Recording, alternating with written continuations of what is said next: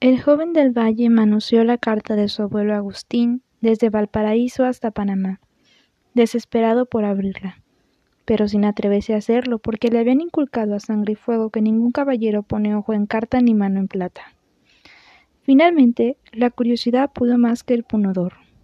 Se trataba de su destino, razonó, y con la navaja de afeitar rompió cuidadosamente el sello. Luego expuso el sobre al vapor de una tetera y lo abrió con mil precauciones. Así descubrió que los planes del abuelo incluían mandarlo a una escuela militar norteamericana. Era una lástima, agregaba el abuelo, que Chile no estuviera en guerra con algún país vecino, para que su nieto se hiciera hombre con las armas en la mano como era debido. Severo tiró la carta al mar y escribió otra en sus propios términos. La colocó dentro del mismo sobre y vertió la laca derretida sobre el sello roto. En San Francisco, su tía Paulina lo esperaba en el muelle acompañada por dos lacayos y Williams, su pomposo mayordomo. Iba ataviada con un sombrero de disparate y una profusión de velos volando al viento, que de no haber sido ella tan pesada, la habrían elevado por los aires. Se echó a reír a gritos cuando vio a su sobrino descender por la plancha del, con el Cristo en brazos. Luego le estrechó contra su pecho de soprano, ahogándole una montaña de sus senos y en su perfume de gardenias. Lo primero será deshacernos de esa monstruosidad, dijo señalando al Cristo. También habrá que comprarte ropa. Nadie anda en esa facha por estos lados, agregó. Este traje era de mi padre, aclaró Severo, humillado. Se nota, pareces enterrador. Ed comentó Paulina, y apenas los hubo dicho, recordó que no hacía mucho que el muchacho había perdido a su padre. Perdóname, Severo, no quise ofenderte. Tu padre era mi hermano preferido, el único en la familia con el cual se podía hablar. Me ajustaron algunos de sus trajes para no perderlos, explicó Severo con la voz quebrada. Empezamos mal. ¿Puedes perdonarme? Está bien, tía. A la primera oportunidad que se le presentó, el joven le pasó la falsa carta del abuelo Agustín. Ella le echó una mirada más bien distraída. ¿Qué decía la otra? preguntó. Con las orejas coloradas, Severo intentó negar lo que había hecho, pero ella no le dio tiempo de enredarse con mentiras. Yo habría hecho lo mismo, sobrino. Quiero saber qué decía la carta de mi padre para contestarle, no para hacerle caso. Que me mande a una escuela militar o a la guerra, si es que hay una por estos lados. Llegas tarde, ya la hubo. Pero ahora se están masacrando a los indios, en caso de que te interese. No defienden mal los indios. Fíjate que acaban de matar al general Custer y a más de doscientos soldados del séptimo de caballería en Wyoming. No se habla de otra cosa. Dicen que un indio, llamado Lluvia en la cara, mira qué nombre tan poético, había jurado vengarse del hermano del general Custer y que en esta batalla le arrancó el corazón y se lo devoró. ¿Todavía tienes ganas de ser soldado? se rió entre dientes Paulina del Valle. Nunca he querido, nunca he querido ser militar. Esas son ideas del abuelo Agustín. En la carta que falsificaste dice que quieres ser abogado. Veo que el consejo que te di años atrás no cayó en el vacío. Así me gusta, niño. Las leyes americanas no son como las chilenas, pero eso es lo de menos. Serás abogado. Entrarás de aprendiz al mejor bufete de California. Para algo han de servir mis influencias, aseguró Paulina. Estaré en deuda con usted por el resto de mi vida, tía, dijo Severo impresionado. ¿Cierto? Espero que no se te olvide. Mira que la vida es larga y nunca se sabe cuándo tendré necesidad de pedirte un favor. Cuente conmigo, tía. Al otro día, Paulina del Valle se presentó con Severo en la oficina de sus abogados, los mismos que le habían servido por más de veinticinco años, ganando enormes comisiones, y les anunció sin preámbulos que esperaba ver a su sobrino trabajando con ellos a partir del lunes próximo a aprender el oficio. No pudieron negarse. La tía instaló al joven en su casa, en una soleada habitación del segundo piso. Le compró un buen caballo, le asignó una mesada, le puso un profesor de inglés y procedió a presentarlo en sociedad, porque según ella no había mejor capital que las conexiones. Dos cosas espero de ti fidelidad y buen humor. ¿No espera también que estudie? Ese es tu problema, muchacho. Lo que hagas con tu vida no me incumbe para nada. Sin embargo, en los meses siguientes, Severo comprobó que Paulina seguía de cerca sus progresos en la firma de abogados, llevaba la cuenta de sus amistades, contabilizaba sus gastos y conocía sus pasos incluso antes de que los diera. ¿Cómo hacía para saber tanto? Era un misterio. A menos que William, el impenetrable mayordomo hubiera organizado una red de vigilancia. El hombre dirigía un ejército de criados, que hacían sus tareas silenciosas como sombras. Vivían en un edificio separado al fondo del parque de la casa y tenían prohibido dirigir la palabra a los señores de la familia, salvo que fueran llamados. Tampoco podían hablar con el mayordomo sin pasar antes por el ama de llaves. A Severo le costó entender estas jerarquías, porque las cosas en Chile eran mucho más simples. Los patrones, aun los déspotas, como su abuelo, trataban a sus empleados con dureza, pero atendían a sus necesidades y los consideraban parte de su familia. Nunca vio que despidieran a una criada. Esas mujeres entraban a trabajar en la casa en la pubertad y se quedaban hasta la muerte. El palacete de Nob Hill era muy distinto a los caserones conventuales en los cuales se había transcurrido su infancia, de gruesos muros de adobe y lúgubres puertas arrojadas, con escasos muebles atracados a las paredes desnudas.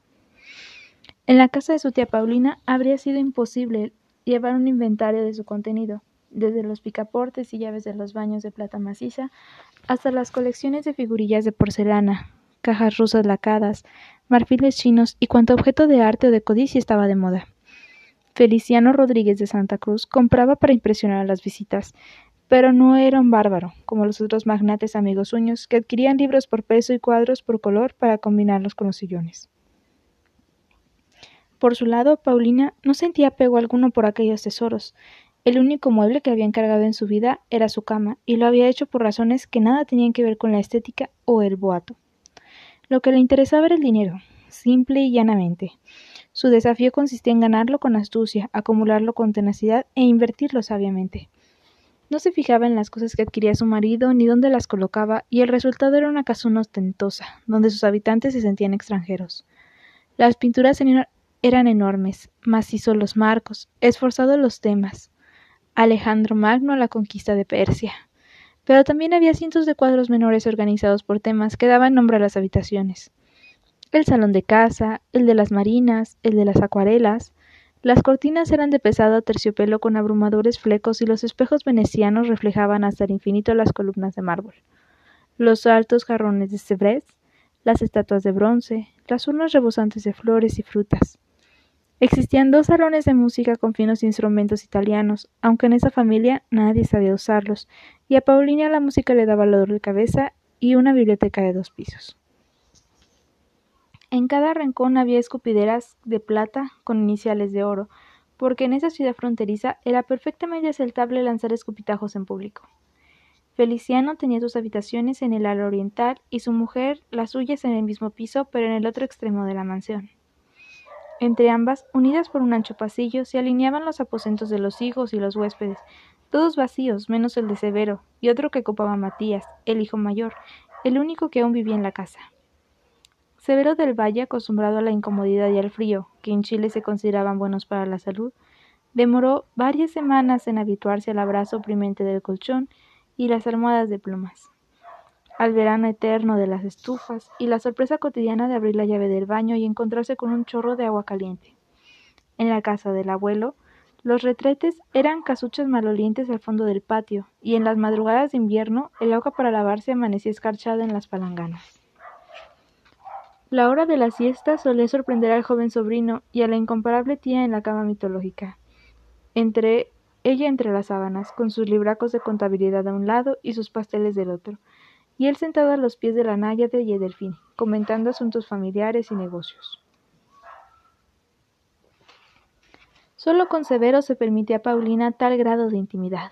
Muy pocos tenían acceso a sus habitaciones privadas, pero él se sentía totalmente a gusto en camisa de dormir.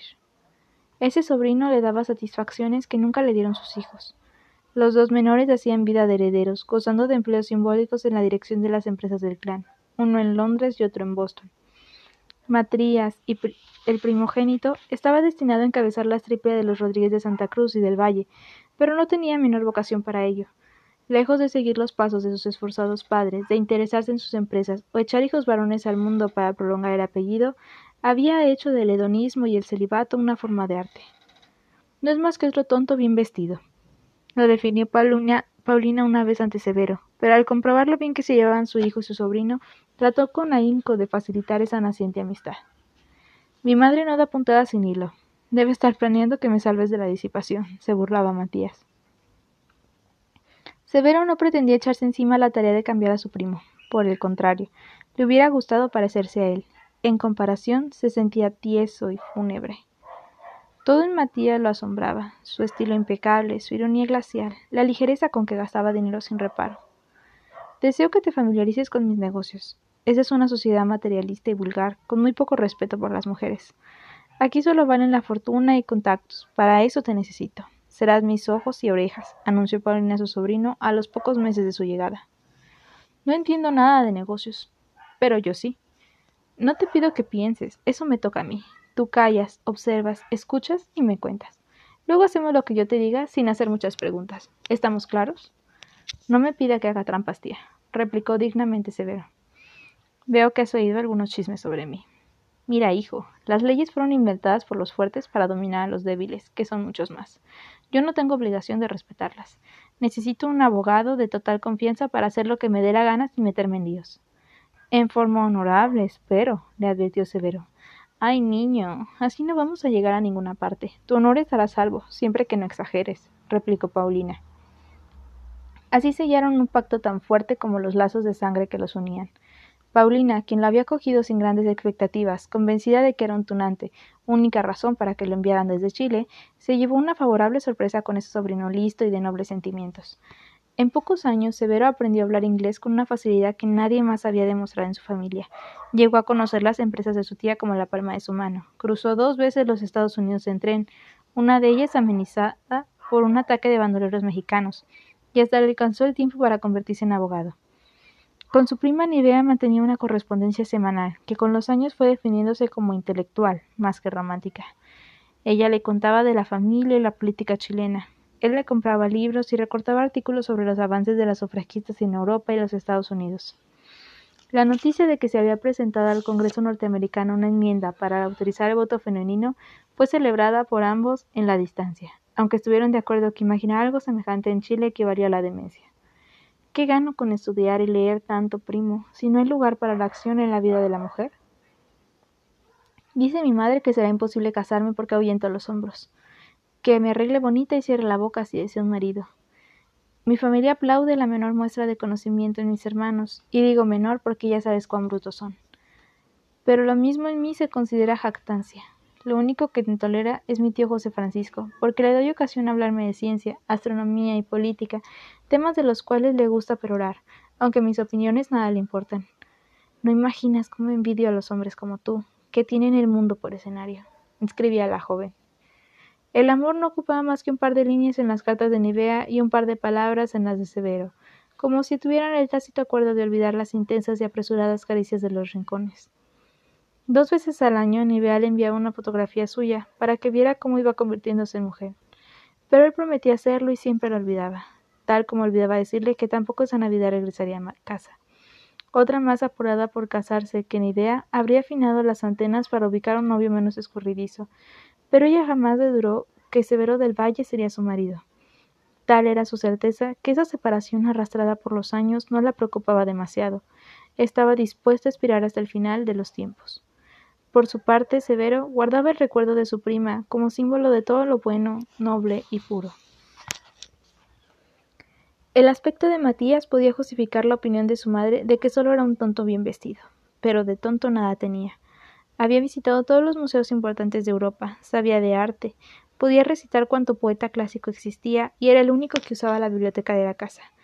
Cultivaba su propio estilo, mezcla de bohemio y de dandy. Del primero tenía el hábito de la vida nocturna y del segundo la manía por los detalles del vestir.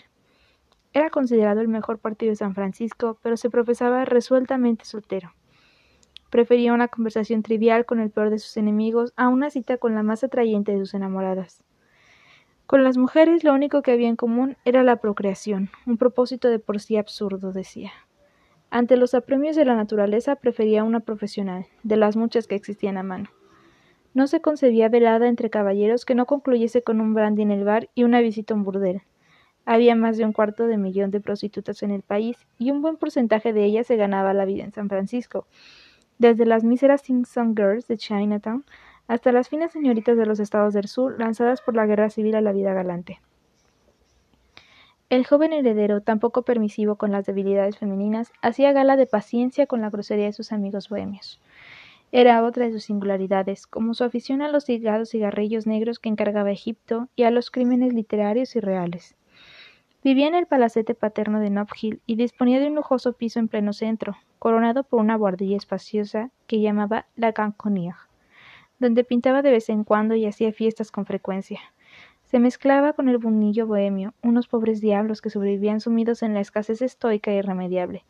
Poetas, periodistas, fotógrafos, aspirantes escritores y artistas, hombres sin familia que pasaban la existencia medio enfermos, tosiendo y conversando, vivían a crédito y no usaban reloj porque el tiempo no se había inventado para ellos.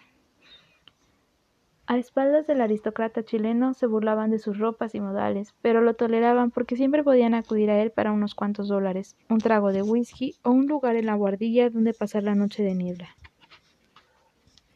¿Has notado que Matías tiene modales de marica? comentó Paulina a su marido.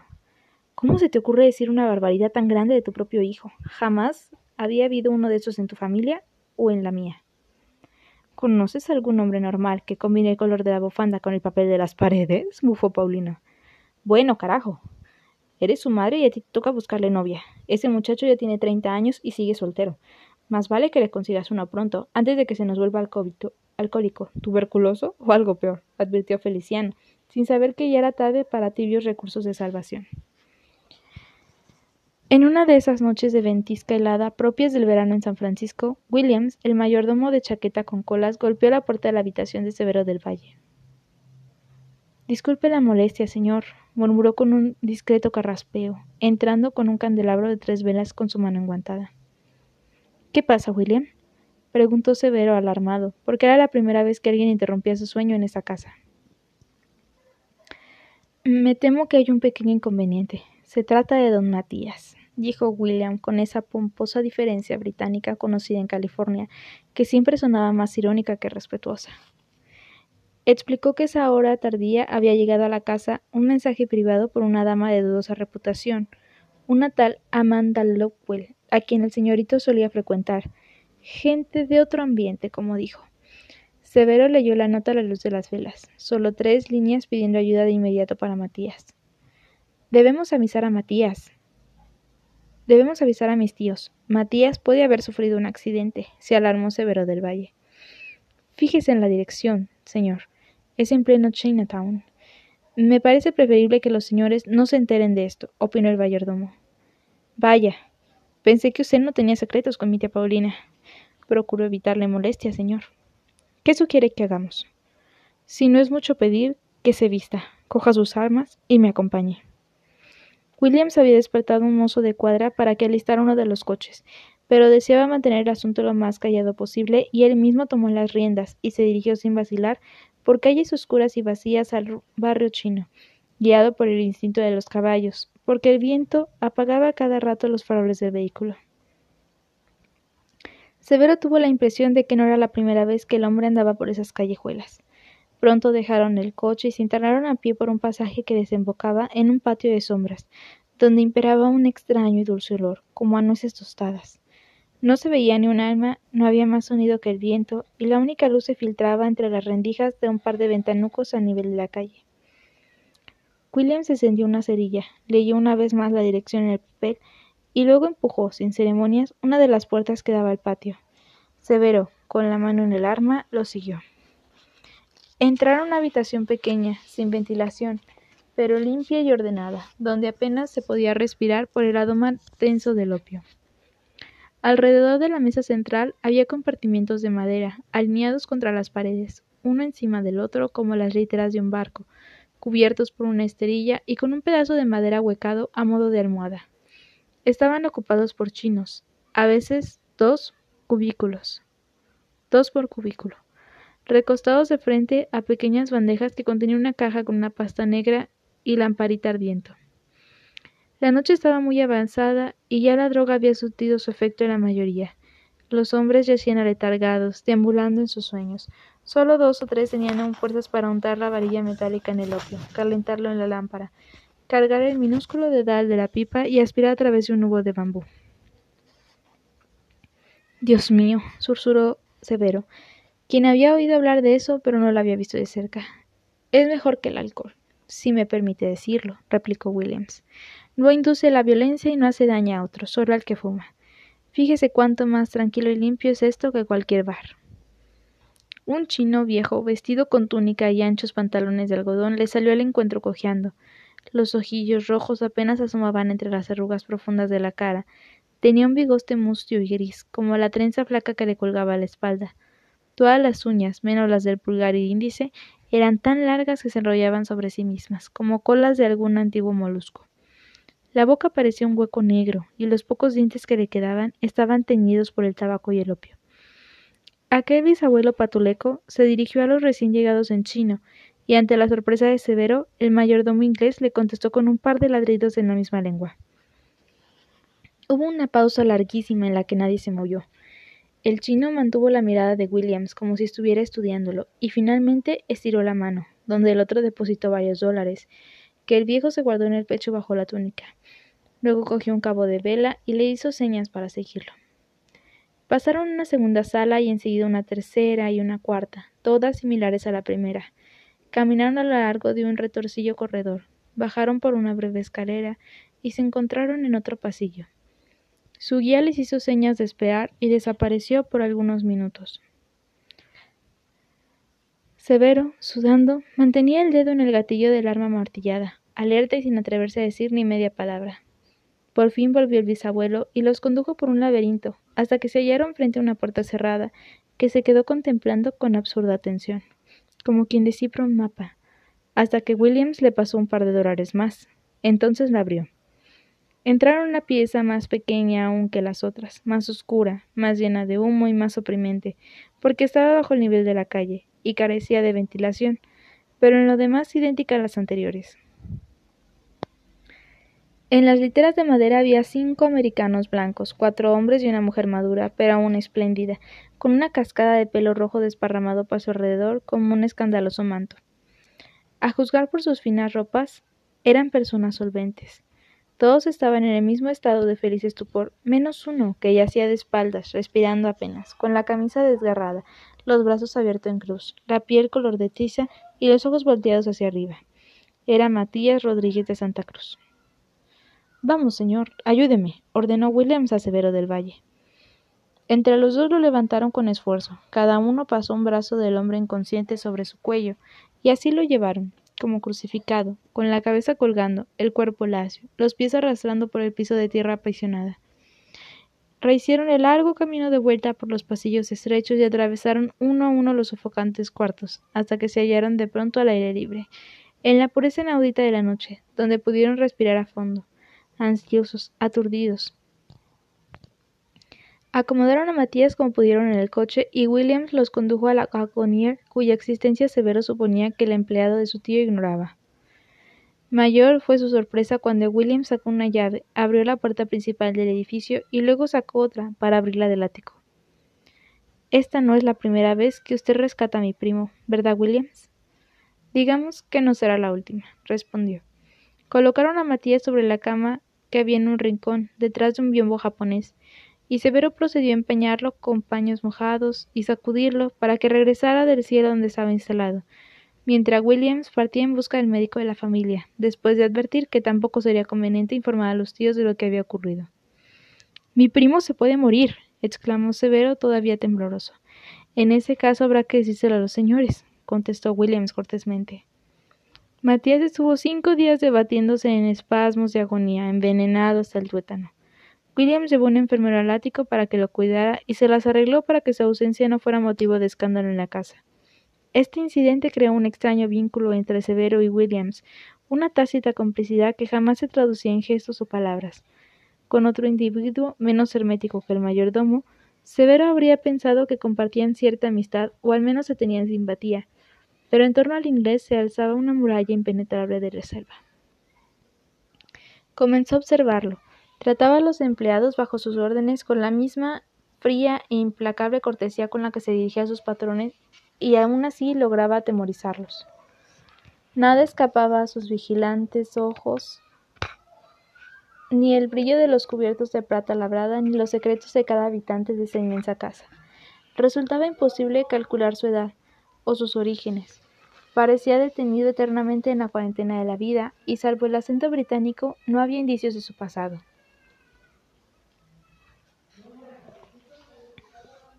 Se cambiaba los guantes treinta veces al día. Su traje de paño negro lucía siempre recién planchado. Su alba camisa del mejor lino holandés estaba almidonada como cartulina, y los zapatos relucían como espejos. Chupaba pastillas de menta para el aliento y usaba agua de colonia, pero lo hacía con tanta discreción que la única vez que Severo alcanzó a percibir el olor de la menta y lavanda fue cuando se rozaron al levantar a Matías inconsciente del fumadero de opio. En esa ocasión también notó sus músculos duros como madera bajo la chaqueta, los tendones tiesos en el cuello, su fuerza y flexibilidad, nada de lo cual calzaba con la actitud del lord inglés venido a ese hombre de menos.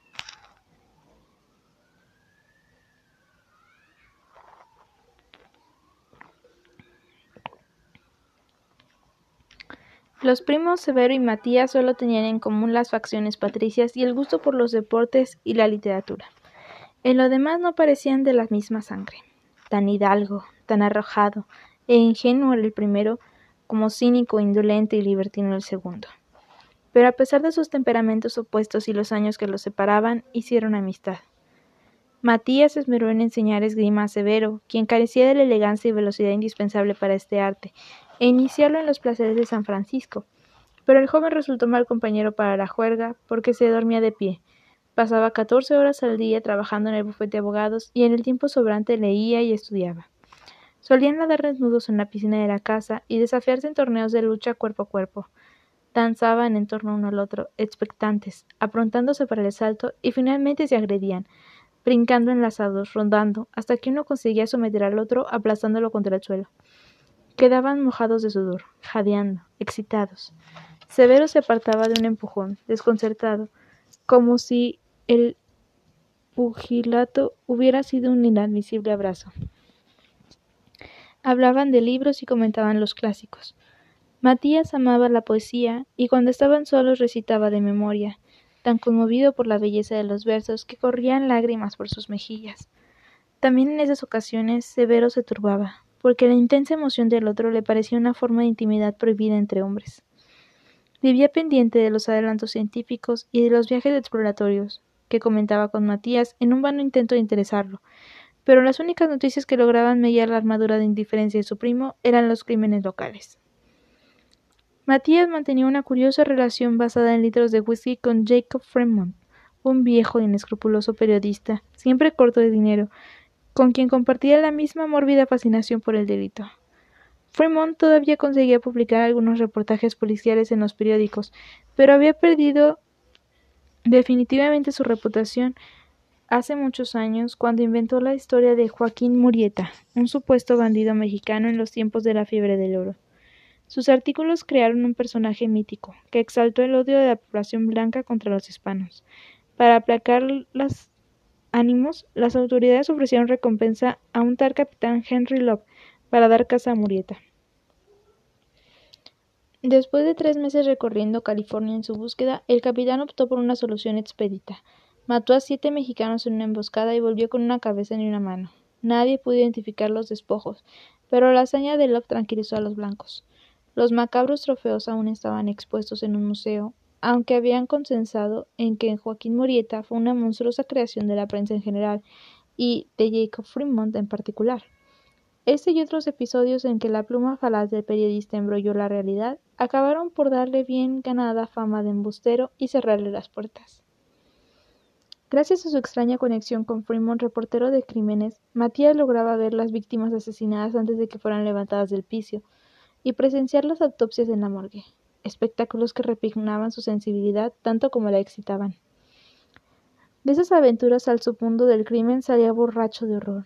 Se iba directamente al baño turco, donde pasaba horas sudando el olor de la muerte pegada a su piel, y después se encerraba en su caconier a pintar desastrosas escenas de gente despedazada a cuchillazos. ¿Qué significa todo esto? preguntó Severo la primera vez que vio los dantescos cuadros. ¿No te fascina la idea de la muerte? El homicidio es una tremenda aventura y el suicidio es una solución práctica. Juego con la idea de ambos. Hay algunas personas que merecen ser asesinadas. ¿No te parece? Y en cuanto a mí, bueno, primo, no pienso morir decrépito. Prefiero poner fin a mis días con el mismo cuidado con que escojo mis trajes. Por eso estudio los crímenes, para entrenarme. Estás demente, y además no tienes talento, concluyó Severo. No se requiere talento para ser artista, solo audacia. ¿Has oído hablar de los impresionistas? No. Pero si esto es lo que pintan esos pobres diablos, no van a llegar lejos. ¿No podrías buscar un tema más agradable? ¿Una chica bonita, por ejemplo? Matías se echó a reír y le anunció que el miércoles habría una chica verdaderamente bonita en Soncaconier, la más bella de San Francisco, según la aclamación popular, agregó. Era una modelo que sus amigos se peleaban por inmortalizar en arcilla, lienzos y placas fotográficas, con la esperanza adicional de hacerle el amor. Se cruzaban apuestas para ver quién sería el primero, pero por el momento nadie había logrado tocarle ni una mano. Sufre de un defecto detestable, la virtud. Es la única virgen que queda en California, aunque eso es de cura fácil. ¿Te gustaría conocerla? Así fue como Severo del Valle volvió a ver a Lynn Somers. Hasta ese día se había limitado a comprar en secreto postales con su imagen en las tiendas para turistas y esconderlas entre las páginas de sus libros de leyes como un vergonzoso tesoro. Rondó muchas veces la calle del salón de té en la plaza de la Unión para verla de lejos y llevó a cabo discretas indagaciones a través del cochero, quien diario buscaba los dulces para su tía Paulina, pero nunca se atrevió a presentarse honradamente ante Elisa Somers a pedirle permiso a visitar a su hija. Cualquier acción directa le parecía una irreparable traición a idea, su dulce novia de toda la vida. Pero otra cosa sería encontrarse con Lynn por casualidad. Decidió, puesto que en ese caso sería una jugarreta de la fatalidad y nadie podría hacerle reproches. No se le pasó por la mente que la vería en el estudio de su primo Matías en raras circunstancias. Lynn Sommer resultó el producto afortunado de razas mezcladas. Debió llamarse Lin Xian, pero sus padres decidieron anglicanizar los nombres de sus hijos y darles el apellido de la madre, Somers, para facilitarle la existencia en los Estados Unidos, en donde los chinos eran tratados como perros. Al mayor lo llamaron Ebenezer, en honor de un antiguo amigo del padre, pero le decían Lucky, afortunado, porque era el chiquillo con más suerte que se había visto en Chinatown. A la hija menor, nacida seis años más tarde, la llamaron Lin, como homenaje a la primera mujer de su padre, enterrada en Hong Kong muchos años atrás, pero al inscribirla le dieron ortografía inglesa, Lin. La primera esposa de Tao Xin, que legó su nombre a la niña, fue una frágil criatura de minúsculos pies bondados, adorada por su marido y muy joven derrotada por la consunción. Elisa Somers aprendió a vivir con el recuerdo pertinaz de Lynn y acabó por considerarla un miembro más de la familia, una especie de invisible protectora que velaba por el bienestar de su hogar. Veinte años antes, cuando descubrió que estaba encinta una vez más, rogó a Lynn que le ayudara a llevar el embarazo a término, porque había sufrido ya muchas pérdidas y no cabía muchas esperanzas de que su naturaleza agotada retuviera a la criatura. Así se lo explicó Tao Chin, quien en cada ocasión había puesto al servicio de su mujer sus recursos como Shang Yi, además de llevarla con los mejores especialistas de medicina occidental de California. Esta vez nacerá una niña sana. ¿Cómo sabes? preguntó su marido. Porque se lo pedí a Lynn. Elisa siempre creyó que la primera esposa la sostuvo durante el embarazo, le dio fuerzas para dar a luz a su hija y luego, como un hada, se inclinó sobre la cama para ofrecer al bebé el don de la morsura. Se llamará Lynn, anunció la agotada madre cuando tuvo por fin a su hija en brazos. Pero Tao Chin se asustó. No era buena idea darle el nombre de una mujer muerta tan joven. Finalmente transaron en cambiar la ortografía para no tentar a la mala suerte. Se pronuncia igual, es lo único que importa, concluyó Elisa. Por el lado de su madre, Lynn Somers tenía sangre inglesa y chilena. Por el padre llevaba genes de los chinos altos del norte. El abuelo de Tao Chin, un humilde curandero, había legado a sus descendientes varones su conocimiento de plantas medicinales y conjuros mágicos contra diversos males del cuerpo y de la mente. Tao Chin, el último de esa estripe, enriqueció la herencia paterna entrenándose como Yi junto a un sabio de Cantón, y mediante una vida de estudio no solo de medicina china tradicional, sino de todo lo que caía en sus manos sobre ciencia médica de Occidente. Se había labrado un sólido prestigio en San Francisco, Lo consultaban doctores americanos y tenía una clientela de varias razas, pero no le permitían trabajar en hospitales y su práctica estaba limitada al barrio chino, donde compró una casa grande que servía de clínica en el primer piso y residencia en el segundo. Su reputación lo protegía. Nadie interfería con su actividad con las Sing Song Girls, como llamaban en Chinatown a las patéticas esclavas de tráfico sexual, todas niñas de cortos años. Tao Chien se había echado al hombro la misión de rescatar a cuantas pudiera de los burdeles. Los Tongs, bandas que controlaban y vigilaban y vendían protección a la comunidad china, sabían que él compraba a las pequeñas prostitutas para darles una nueva oportunidad lejos de California. Lo habían amenazado un par de veces, pero no tomaron medidas más drásticas, porque tarde o temprano cualquiera de ellos podía necesitar los servicios del célebre Song Mientras Tao Chin no acudiera a las autoridades americanas, actuara sin bulla y salvara a las chicas una a una, en una paciente labor de hormiga, podían tolerarlo, porque no hacía mella en los enormes beneficios del negocio. La única persona que trataba a Tao Chien como un peligro público era Atoy, la alcahueta de más éxito en San Francisco, dueña de varios salones especializados en adolescentes asiáticas. Ella solo importaba centenares de criaturas al año ante los ojos impasibles de funcionarios yanquis debidamente sobornados. Atoy odiaba a Tao Chien y tal como había dicho muchas veces preferiría morir antes que volver a consultarlo. Lo había hecho una sola vez, vencida por la tos, pero en esa oportunidad los dos comprendieron, sin necesidad de formularlo en palabras, que serían enemigos mortales para siempre. Cada Simpson Girl rescatada por Tao Xian era una espina clavada bajo las uñas de Atoy, aunque la chica no le perteneciera. Para ella, tanto como para él, esta era una cuestión de principios.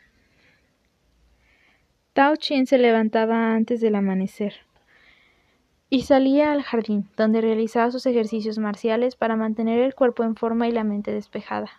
Enseguida meditaba durante media hora y luego encendía el fuego para la tetera. Despertaba a Elisa con un beso y una taza de té verde, que ella sorbía lentamente en la cama.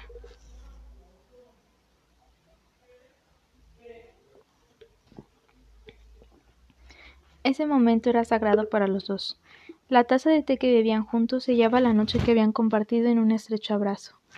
Lo que sucedía entre ellos tras la puerta cerrada de su pieza compensaba todos los esfuerzos del día.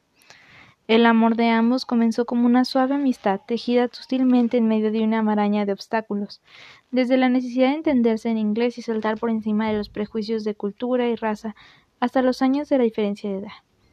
Vivieron y trabajaron juntos bajo el mismo techo durante más de tres años antes de atreverse a traspasar la frontera invisible que los separaba. Fue necesario que Lisa anduviera en círculos miles de millas en un viaje interminable persiguiendo un amante hipotético que se le escapaba entre los dedos como una sombra, que por el camino dejara jirones de su pasado y su inocencia, y que enfrentara sus obsesiones ante la cabeza decapitada y macerada en Ginebra del legendario bandido Joaquín Morieta, para comprender que su destino estaba junto a Tao Chen. El Shonki, en cambio, lo supo mucho antes y la esperó con callada tenacidad de un amor maduro.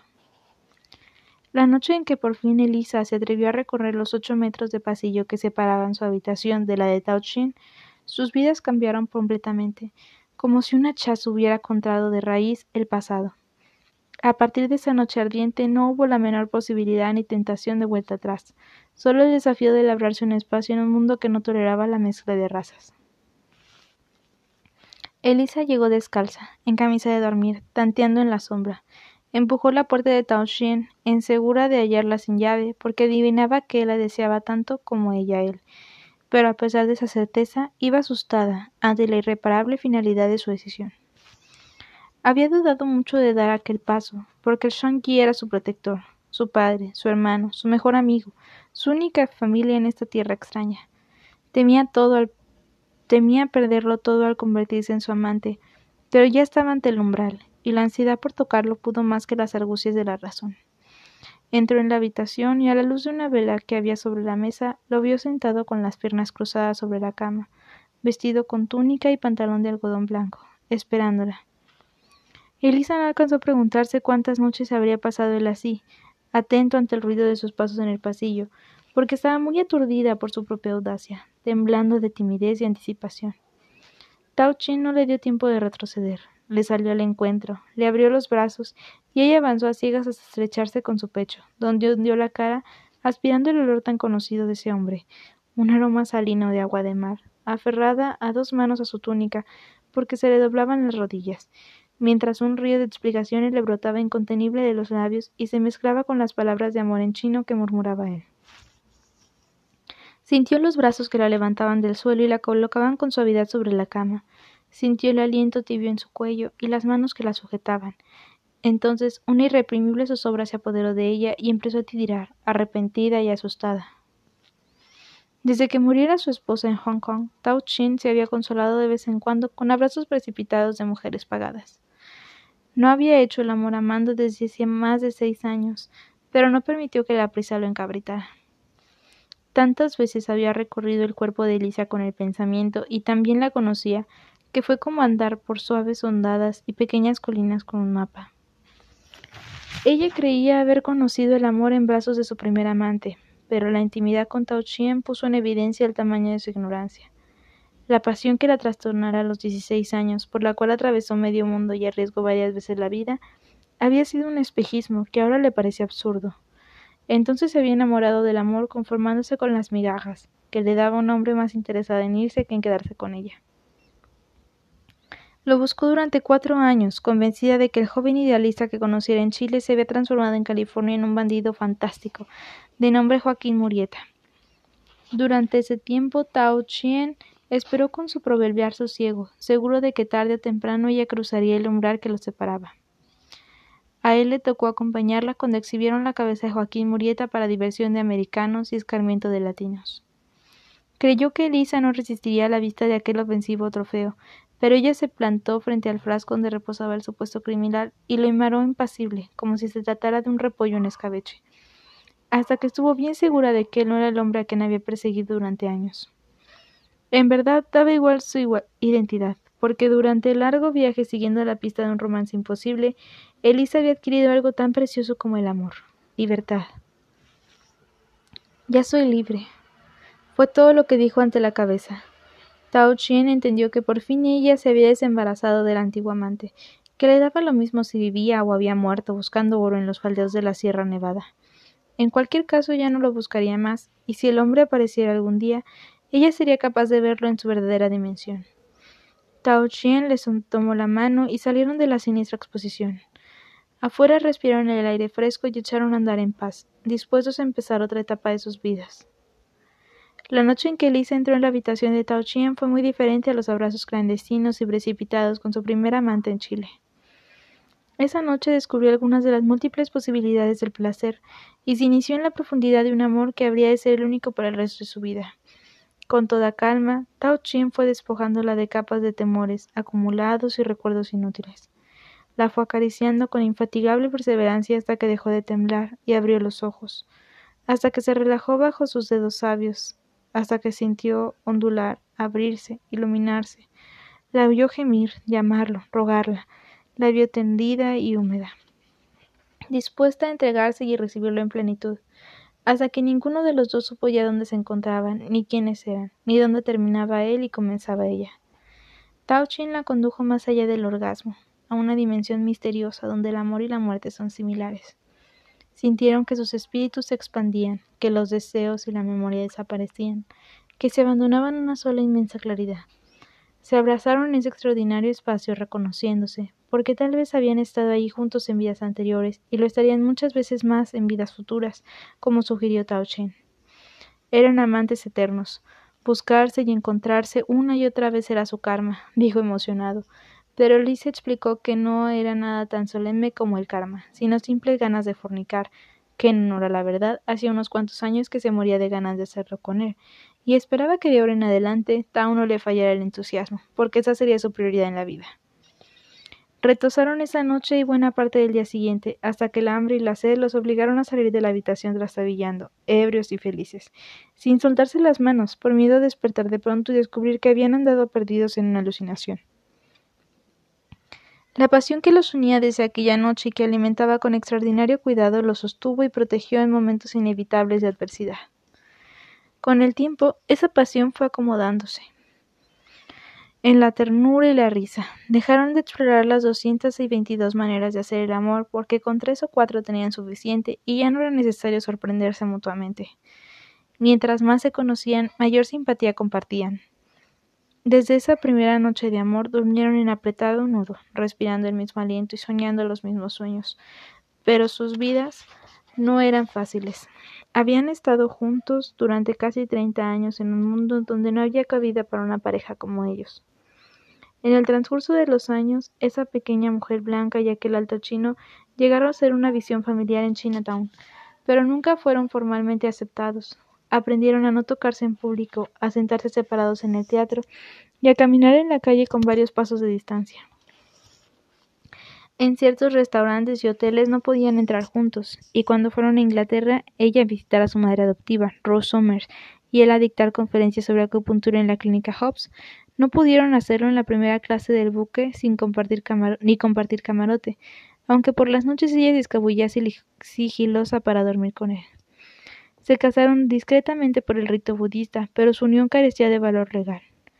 Lucky y Lin aparecían registrados como hijos ilegítimos reconocidos por el padre.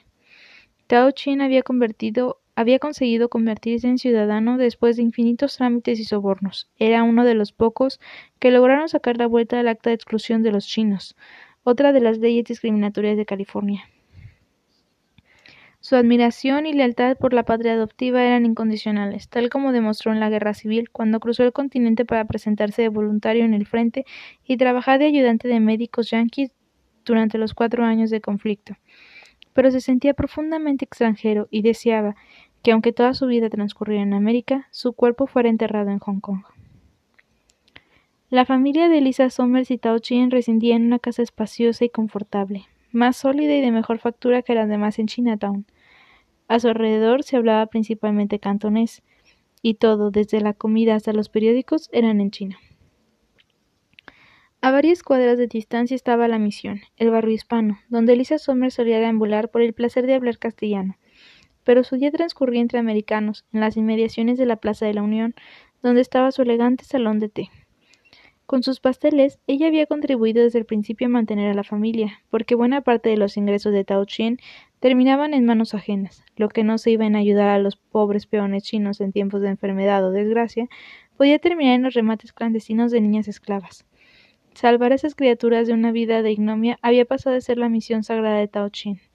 Así lo entendió Elisa Somers desde el comienzo y lo aceptó como otra característica de su marido, otra de las muchas razones por las cuales lo amaba. Montó su negocio de pasteles para no atormentarlo con peticiones de dinero. Necesitaba independencia para dar a sus hijos la mejor educación americana. Pues deseaba que se integraran por completo en los Estados Unidos y vivieran sin las limitaciones impuestas a los chinos o a los hispanos. Con Lin lo consiguió, pero con Lucky sus planes fracasaron, porque el muchacho estaba orgulloso de su origen y no pretendía salir de Chinatown. Lin adoraba a su padre. Imposible no amar a ese hombre suave y generoso, pero se avergonzaba de su raza. Se dio cuenta muy joven de que el único lugar para los chinos era su barrio. En el resto de la ciudad eran detestados. El deporte favorito de los muchachos blancos era apedrear celestiales o cortarles la trenza después de molerlos a palos. Como su madre, Lim vivía con un pie en China y el otro en Estados Unidos. Las dos hablaban solo inglés y se peinaban y vestían a la moda americana, aunque dentro de la casa solían usar túnica y pantalón de seda. Poco tenía Lin de su padre, salvo los huesos largos y ojos orientales, menos aún de su madre. Nadie sabía de dónde surgía su rara belleza. Nunca le permitieron jugar en la calle como hacía su hermano Lucky, porque en Chinatown las mujeres y niñas de familias pudientes vivían totalmente recluidas. En las escasas ocasiones en que andaba por el barrio iba de la mano de su padre y con la vista clavada en el suelo, para no provocar a la muchedumbre casi enteramente masculina. Ambos llamaban la atención, ella por su hermosura y él porque se vestía como yankee. Tao Chin había renunciado hacía años a la típica coleta de los suyos y andaba con pelo corto engominado, hacia atrás, de impecable traje negro, camisa de cuello largo laminado y sombrero de copa. Fuera de Chinatown, sin embargo, Lynn circulaba plenamente libre, como cualquier muchacha blanca. Se educó en una escuela presbiteriana donde aprendió los rudimentos del cristianismo, que sumados a las prácticas budistas de su padre, acabaron por convencerla de que Cristo era la reencarnación de Buda. Iba sola de compras, a sus clases de piano y a visitar a sus amigas del colegio. Por las tardes se instalaba en el salón de té con su madre, donde hacía sus tareas escolares y se entretenía leyendo las novelas románticas que compraba por diez centavos o que le enviaba su abuela Rose de Londres. Fueron inútiles los esfuerzos de Elisa Somers por interesarla en la cocina o en cualquier otra actividad doméstica. Su hija no parecía hecha para los trabajos cotidianos. Al madurar, Lynn mantuvo su rostro de ángel forastero y su cuerpo se le llenó de curvas perturbadoras. Habían circulado por años fotografías suyas sin mayores consecuencias, pero todo cambió cuando a los quince años aparecieron sus formas definitivas y adquirió conciencia de la atracción devastadora que ejercía sobre los hombres. Su madre, aterrada ante las consecuencias de tremendo poder, intentó dominar el impulso de seducción de su hija, machacándole normas de modestia y enseñándola a caminar como soldado, sin mover los hombros ni las caderas. Pero todo resultó inútil. Los varones de cualquier raza, edad o condición se volteaban para admirarla. Al comprender las ventajas de su hermosura, Lynn dejó de maldecirla, como había hecho de pequeña, y decidió que sería modelo de artistas por corto tiempo, hasta que llegara un príncipe sobre su caballo alado para conducirla a la dicha matrimonial. Sus padres habían tolerado durante su infancia las fotos de hadas y columpios como un capricho inocente, pero consideraron un riesgo inmenso que luciera ante las cámaras su nuevo porte de mujer. Esto de posar no es un oficio decente, sino pura perdición, determinó Elisa Somers tristemente, porque se dio cuenta de que no lograría disuadir a su hija de sus fantasías, ni protegerla de la trampa de la belleza. Planteó sus inquietudes a Tao Xin en uno de sus momentos perfectos que reposaban después de hacer el amor, y le explicó que cada cual tiene su karma. No es posible dirigir las vidas ajenas, solo enmendar a veces el rumbo de la propia. Pero Elisa no estaba dispuesta a permitir que la desgracia la pillara distraída. Siempre había acompañado a Lynn cuando pasaba para fotógrafos, cuidando la decencia, nada de pantorrillas desnudas con pretextos artísticos. Y ahora que la chica tenía 19 años, estaba dispuesta a duplicar su celo. Hay un pintor que anda detrás de Lynn. Pretende que pose para un cuadro de Salomé, anunció un día su marido. ¿De quién? preguntó Tao Chien, levantando apenas la vista de la enciclopedia de medicina. Salomé, la de los siete velos, Tao. Lee la. Si es de la Biblia debe estar bien, supongo, murmuró el distraído. ¿Sabes cómo era la moda en tiempos de San Juan Budista? Si me descuido pintarán a tu hija con los senos al aire. No te descuides entonces. Sonrió Tao abrazando por la cintura a su mujer, sentándola sobre el libraco que tenía en las rodillas y advirtiéndole que no se dejara amedrentar por los trucos de su imaginación. Ay, Tao, ¿qué vamos a hacer con Lynn? Nada, Elisa. Ya se casará y nos dará nietos. Es una niña todavía. En China ya estaría pasada para conseguir novio. Estamos en América y no se casará con un chino, determinó ella. ¿Por qué? ¿No te gustan los chinos? se burló el Sanji. No hay otro hombre como tú en este mundo, Tao, pero creo que Lin se casará con un blanco. Los americanos no saben hacer el amor, según me cuentan. Tal vez tú puedas enseñarles, se sonrojó en lista con la nariz en el cuello de su marido. Lynn posó para el cuadro de Salomé con una malla de seda color carne bajo los velos, ante la mirada infatigable de su madre. Pero Lisa Somers no pudo plantarse con la misma firmeza cuando ofrecieron a su hija el inmenso honor de servir de modelo para la estatua de la República, que se levantaría en el centro de la Plaza de la Unión. La campaña para juntar fondos había durado meses. La gente contribuía con lo que podía. Los escolares con unos centavos, las viudas con unos dólares y los magnates como Feliciano Rodríguez de Santa Cruz con cheques suculentos.